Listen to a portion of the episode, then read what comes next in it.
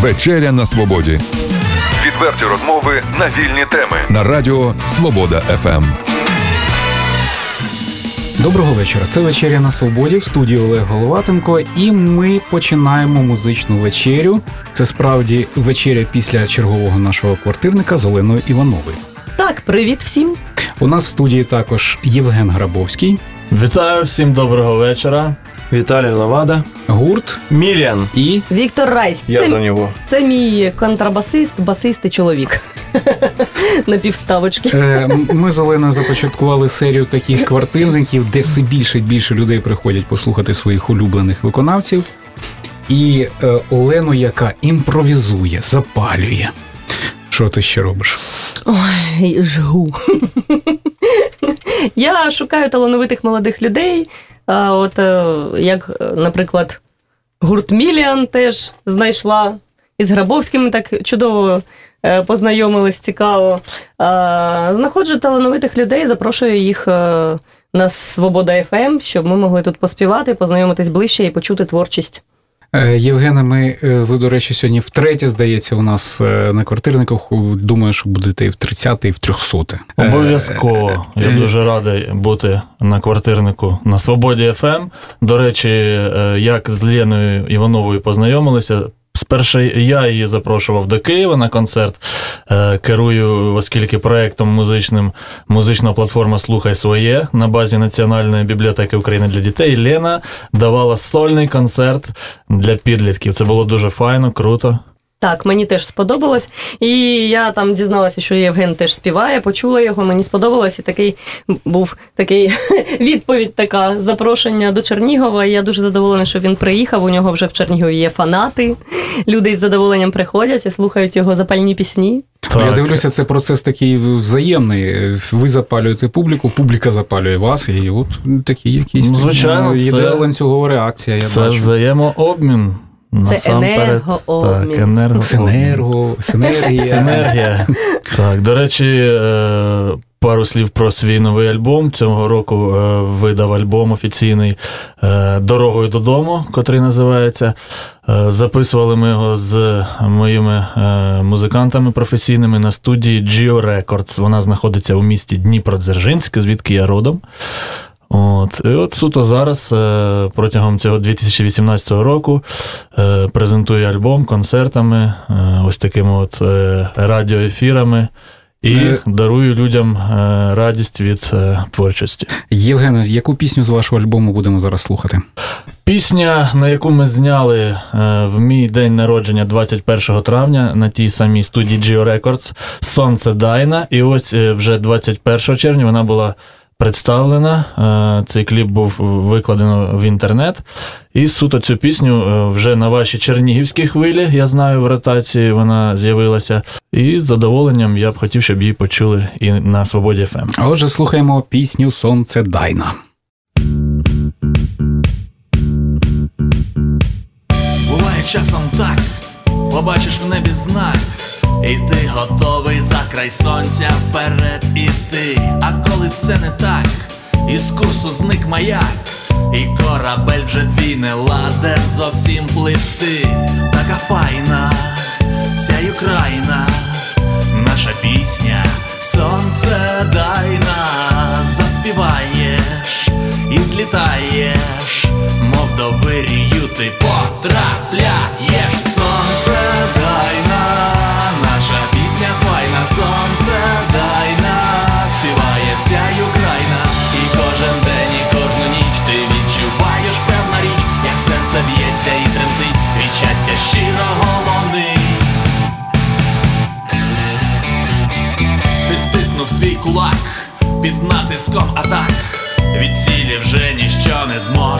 Відволікти. Ніхто не знає, як влаштується все так, що ти до сонця вірно зможеш свій шлях пройти. Така файна, ця Україна, наша пісня, сонце дай нас, заспіваєш і злітаєш,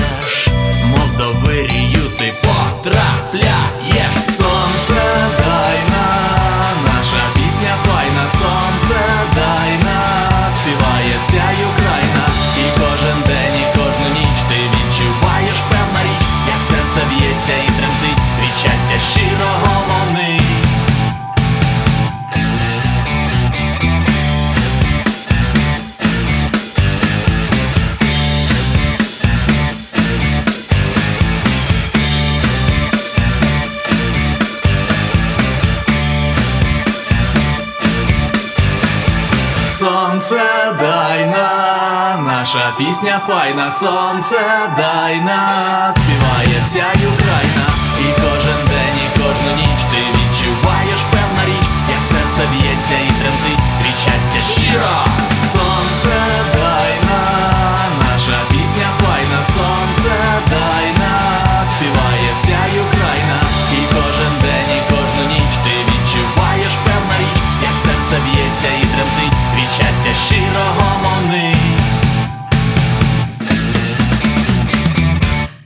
Це була пісня Сонце Дайна від Євгена Грабовського. Сьогодні Олена е, був акустичний е, проект у нас е, Володар. Володар. Розкажи про нього трошки. Вже років 10, мабуть, ми граємо разом. А, може, вісім, да, вісім років граємо разом. А, Анастасія Богославець на скрипці, Віктор Райський на контрабасі, Леонід Бивалькевич на джамбеї, ну і я на гітарі та співаю. Объясни, что пісні, такое джембей. ну, джамбей це африканський такий Для барабанчик. чайників. Да. Барабанчик африканський такий, Слово перкусія така. Страшне, Так. Пісні пишу сама, музику робимо спільно. А, В мене професійні музиканти Віктор Райський і Анастасія Богославець, вони професіонали. Но я не А. зовсім профессионал, я не кончил это дело. Ну, е, але ж ти розумієшся на нотах, е, на Ну, різних там стилях і так далі. А Настя консерваторію закінчила, тож е, вони такі різнобічні. Е, Я їм кажу, зробіть мені там дощик чи вітер, а вони вже там показують мені різні прийоми, і я обираю. І так До речі, чудова гра на скрипці. Да, Це, да. це супер. Е, Так. Я, я, я сьогодні дивився, не, не одна прийшла скрипалька, вона прийшла з підтримкою. Так, вона прийшла зі своїм а, маленьким синочком і з моїм похресником а, Міша. Маленький, йому скоро буде рік. Поки що залишати вдома його не можна, бо він маленький, то ми його тягаємо за собою на усі гастролі. Ну, а, а е, ще двоє дітей, дівчатка у Насті є, вони залишилися з татом вдома. Мої діти також залишились е, з рідними вдома. Є у цього проєкту щось записане студійне, чи будемо слухати з того живий звук, який записали сьогодні на квартирнику? Е, Дуже багато є ну, е, вісім пісень є записано, вісім пісень є записаних. Але, мабуть, е, мені було цікаво, щоб люди почули щось з квартирнику, бо це такий живий виступ, це зовсім інша енергія. Я думаю, так, давайте слухати.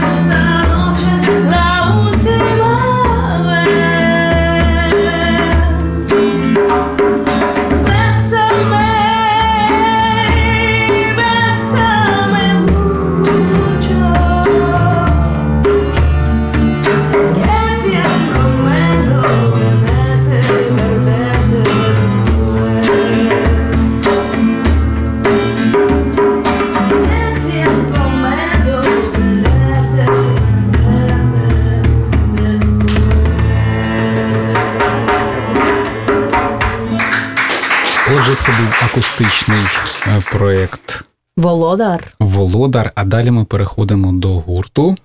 Міліан. Е, Розкажіть щось про себе. Е, Ви у нас перше сьогодні на квартирнику. Добрий вечір. Мене звуть Віталій Левада. Я соліст групи Міліан. Міліан. А що я можу розказати про себе? Я зібрав цей гурт нещодавно, і в мене в гурті є два хлопці. Один грає на бас-гітарі, його звуть Влад Шмай. Інший це соло-гітара, е, це Віктор Бабенко. Пісні всі мої, я їх пишу сам. Але до цього до сьогодні вони звучали лише в акустичній версії, в акустичних версіях. І е, сьогодні це було дебютний наш дебютний виступ. І були дуже раді тут виступити на квартирнику.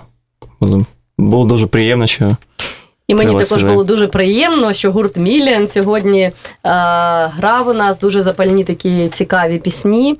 Е, Влада Шмая, я знаю давно. Він теж е, колись приходив до мене на квартирники, грав свої пісні, щось намагався. І мені було дуже цікаво його побачити е, в новому амплуа, що він в тебе грає на бас-гітарі. Е, і взагалі ви такі втрьох цікаві. І ще ж він е, е, на іншу сторону гітарою грає, так? Бо він Крім, лівша. крім цього, ще не, не тільки це, він лівша, і в нього струни по-іншому е, басові в нього знизу, а вони, вони потрібні зверху бути. Так, Е, так. Це Тобто все в нього навпаки, і це така ізюмінка Crazy, вашого е, crazy. колективу. Хто розуміється на музиці, хто дивиться, то це одразу бросає, кидається в очі. Поки що у нас полуакустичні версії, такі які бас-гітара, а згодом це буде більш рок-версіях, такі з роком, але усі. М, е, Тексти, що я пишу, вони я займ- займаюся сублімацією часто, і всі свої почуття я їх кладу усі всі текст, е, пісні, і це все від мене йде. Початково весь концепт від мене. Ну, це чудово. Я хочу побажати вам, щоб ви ще приходили до нас на квартирники, е, і щоб е, було у вас якомога більше пісень різнопланових, е, які можуть показати усю глибину твоєї душі, твого твоєї творчості, щоб хлопці тебе підтримували, і щоб гурт був міцний. Дякую, дякую. Будемо дуже раді. Сьогодні раді всі. Дякую. Яку пісню послухаємо з того, що ви сьогодні грали? Сьогодні грали. а, Послухаємо пісню, з котрої ми почали сьогодні. Це а, ми, я називаю «Вежливые чувства» или «Nice Feelings». А, И я немножко вкратце скажу об этой песне. Песня, есть понимание, когда вежливость, она излишняя, и а, в за ней ничего не стоит. Просто это как будто ну, навязчивые м, чувства, которые не нужны человеку, который действительно искренне нуждается в этот момент в чем-то, в поддержке, и его чувства действительно искреннее, когда лезу со своей вежливостью. Думаю, с этой песни. Добре, слухаємо. Thank луна